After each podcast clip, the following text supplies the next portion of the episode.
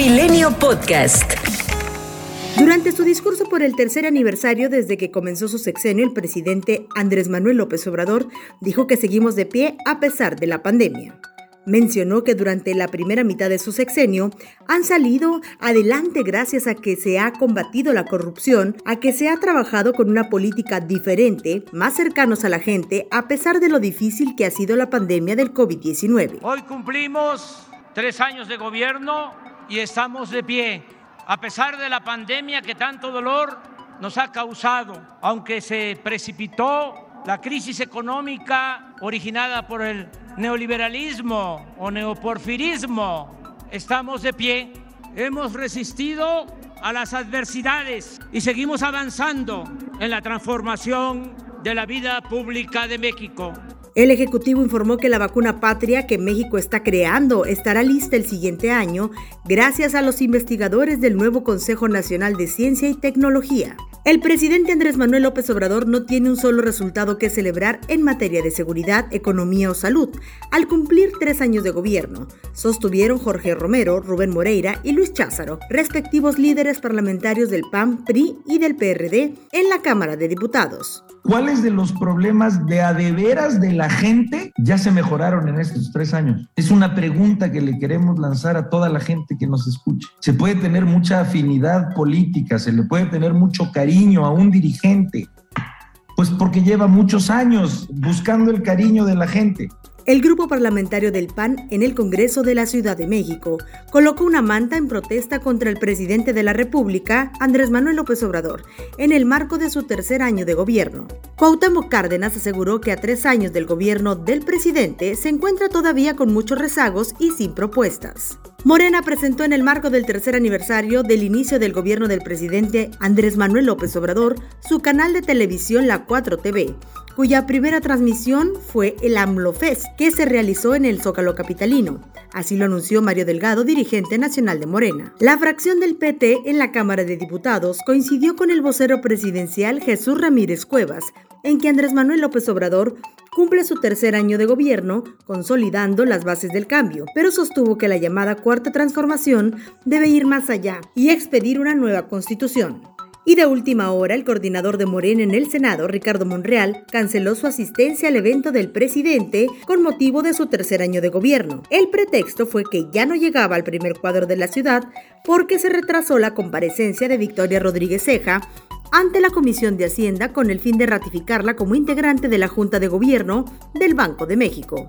Por cierto, Victoria Rodríguez Ceja, quien fue propuesta por el presidente Andrés Manuel López Obrador para ser integrante de la Junta de Gobierno y gobernadora del Banco de México, respondió a las críticas de la oposición y aseguró que tiene amplia experiencia monetaria, requisito indispensable para ser titular del Banco Central. El mandato, como señalaba en mi discurso eh, del Banco de México, es muy claro. Creo que eh, para cualquiera que esté en la Junta de Gobierno y en general en el Banco de México, la tarea que tendría que buscar cumplir de acuerdo a la, o con base en las herramientas que otorga la política monetaria al Banco de México es justamente cumplir estrictamente el mandato, que es cuidar la estabilidad de precios. El Tribunal Electoral aprobó que la revocación de mandato se realice el 10 de abril del 2022 y que se compruebe de forma muestral, casa por casa, que las personas que presuntamente dieron su firme en apoyo para este ejercicio lo hicieran de forma libre y consciente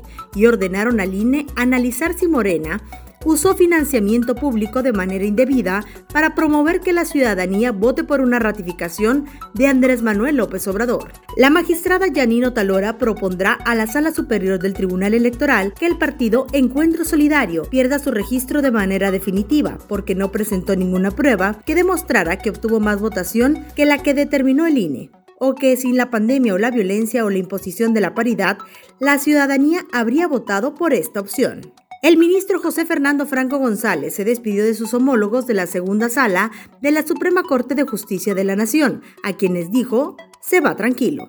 Los gobiernos de México y Estados Unidos anunciaron el programa Sembrando Oportunidades, que será un nuevo medio de cooperación para el desarrollo de países centroamericanos como El Salvador, Guatemala y Honduras, y con esto disminuir las causas que provocan la migración. Luego de casi dos días de silencio, el secretario de Gobernación, Adán Augusto López, confirmó que la dependencia que encabeza emitirá una postura por la modificación del escudo nacional en Guerrero. Recordemos que el pasado lunes, la gobernadora Evelyn Salgado transmitió en la cuenta oficial de Facebook de su administración una conferencia en la que hizo de fondo la imagen de la bandera con el águila mexicana modificada. Murió el expresidente del PRI, Enrique Jackson, víctima de un infarto cuando estaba en el servicio de vapor de un club de la Ciudad de México. A través de la cuenta de Twitter del Tricolor, se lamentó la muerte del político sinaloense de 75 años, al tiempo que reconoció su trayectoria siempre a favor del país. La Secretaría de la Función Pública informó que durante 2020 recibió 255 denuncias por casos de hostigamiento y acoso sexual, cometidas en 57 instituciones del gobierno federal, de las cuales no precisó que hayan derivado en alguna sanción administrativa o penal. La Fiscalía General de la República, con apoyo de las fuerzas federales, capturaron a Esteban Méndez Durán, el Ojos, presunto líder de la Unión Tepito y operador del cártel Jalisco Nueva Generación, quien se encargaba de la distribución de drogas en la Ciudad de México y Estado de México. Así lo revelaron funcionarios del gobierno federal. Autoridades estatales informaron que nueve personas han sido detenidas tras la fuga en el penal de Tula Hidalgo. Tres de ellos son reos que escaparon del cerezo y seis sicarios que participaron en los hechos. Estados Unidos ofreció una recompensa de 5 millones de dólares por Juan Carlos Valencia González, hijastro del líder del cártel Jalisco Nueva Generación, Nemesio Ceguera Cervantes, alias El Mencho. La primera sala de la Suprema Corte de Justicia de la Nación abrió la puerta para que las empresas puedan explotar de manera legal la fibra de la cannabis, es decir, del cáñamo con fines industriales.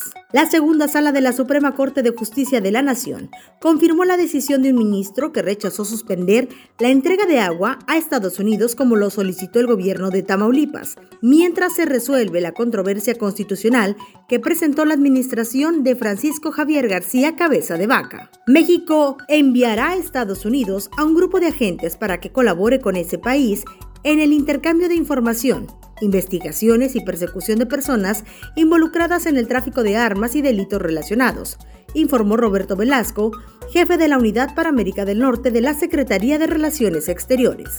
La Comisión Federal de Competencia Económica, la COFESE, determinó preliminarmente que no existen condiciones de competencia efectiva en 213 de los 220 mercados en la distribución de gas licuado de petróleo a usuarios finales el dictamen publicado en el Diario Oficial de la Federación señaló que en el periodo comprendido entre diciembre de 2016 y abril de 2021, los distribuidores elevaron en promedio 145% su margen de ganancia bruto promedio a nivel nacional. La fracción del PAN en la Cámara de Diputados surgió al presidente Andrés Manuel López Obrador a convocar al Consejo de Salubridad General para definir acciones emergentes ante la irrupción de la variante Omicron del virus SARS-CoV-2. Los Centros para el Control y la Prevención de Enfermedades de Estados Unidos identificaron el primer caso confirmado de la variante del coronavirus Omicron en Estados Unidos, en California, según una fuente familiarizada con el tema.